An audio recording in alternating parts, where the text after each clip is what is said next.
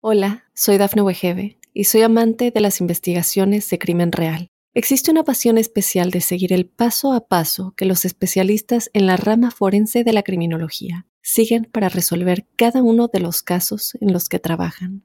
Si tú, como yo, eres una de las personas que encuentran fascinante escuchar este tipo de investigaciones, te invito a escuchar el podcast Trazos Criminales con la experta en perfilación criminal, Laura Quiñones Orquiza en tu plataforma de audio favorita. Mundo Now, noticias en 5 minutos. Inmigración, dinero, política, entretenimiento y todo lo que necesitas para amanecer bien informado. Comenzamos. Hola, ¿qué tal amigos? Bienvenidos a Mundo Now. Les saluda Alfredo Suárez junto a Camila Daza y Daniela Tejeda. De inmediato comenzamos con las informaciones.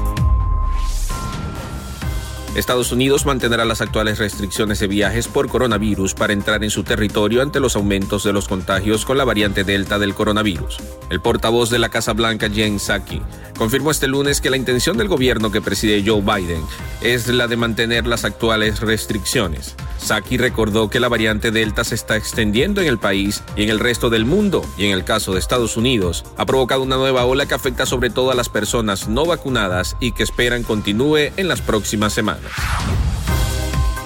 Las autoridades sanitarias de Estados Unidos analizan volver a recomendar a los vacunados contra el COVID-19 que vuelvan a llevar la mascarilla ante un aumento de contagios que se está llevando al país en la dirección equivocada. Así lo indicó el principal epidemiólogo del país, Anthony Fauci, tres días después de que los Centros para el Control y la Prevención de Enfermedades aseguraran que por el momento no había ningún cambio en su política sobre el uso de las mascarillas. El posible cambio de las directrices federales no implicaría un mandato a nivel nacional, puesto que las emitidas por los CDC siempre han sido recomendaciones, aunque incluyen en las decisiones de las autoridades de cada estado y localidad del país. Mientras más personas presionan para que se apruebe más ayuda a las familias que siguen luchando por salir adelante en Estados Unidos en medio de la pandemia que parece no estar cerca de terminar, California anuncia el nuevo envío de un cheque a sus residentes. Son muchos quienes aseguran que los estímulos federales no han sido suficientes para hacer frente a la crisis económica generada por la pandemia del COVID-19. Cuatro meses después de que se aprobara el tercer impacto, no parece probable que un nuevo cheque de estímulo pueda llegar pronto. Un hombre abandonó a su presunto perro a un costado de la carretera de Texas y dos días después terminó en prisión.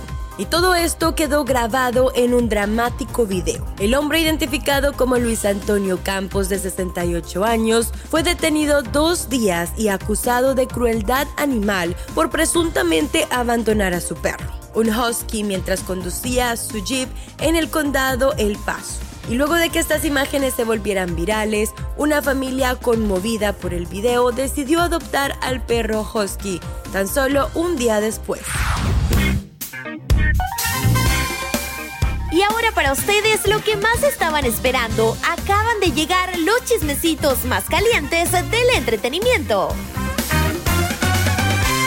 Les cuento que el español Borja Voces, quien es la característica cara del programa Primer Impacto, sorprendió a sus seguidores en redes sociales tras dar la noticia de que no estará presente en los programas de esta semana y mucho menos en la edición digital, por lo que se disculpó y procedió a explicar lo que estaba sucediendo. En un video de un minuto con 37 segundos, el presentador de Univisión explica la difícil situación por la que está pasando, ya que era algo que no se esperaba que le sucediera después de haberse vacunado, pero sí, él dio positivo a coronavirus, aunque agradece haberse vacunado ya que así no han sido tan fuertes los síntomas que presenta de coronavirus.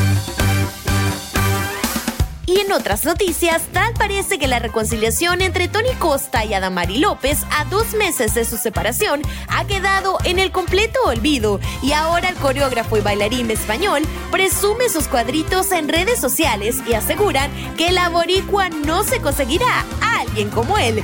Llama la atención que en sus más recientes publicaciones, el padre de la pequeña Alaya se ha dejado ver sin playera, arrancando suspiros de sus fans. ¿Qué más que reclamarle por haberse separado de la actriz y conductora puertorriqueña, le han mostrado su apoyo en estos momentos. Deportes. Y en los deportes, Exxon Álvarez abandonó el partido en cuartos de final contra Honduras por lesión al minuto 80 y este lunes se ha sabido que seria duda el mediocampista de México para las semifinales ante Canadá de la Copa Oro 2021.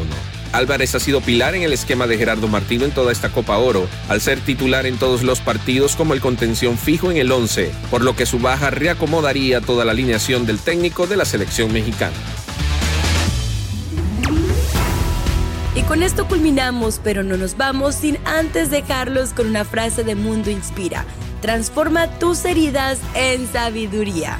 Recuerda que puedes ampliar estas y más noticias entrando a www.mundohispánico.com. Te esperamos en una próxima emisión.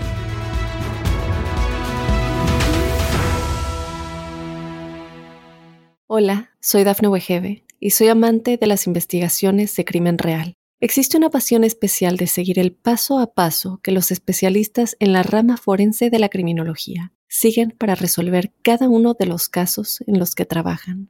Si tú, como yo, eres una de las personas que encuentran fascinante escuchar este tipo de investigaciones, te invito a escuchar el podcast Trazos Criminales con la experta en perfilación criminal, Laura Quiñones Orquiza, en tu plataforma de audio favorita.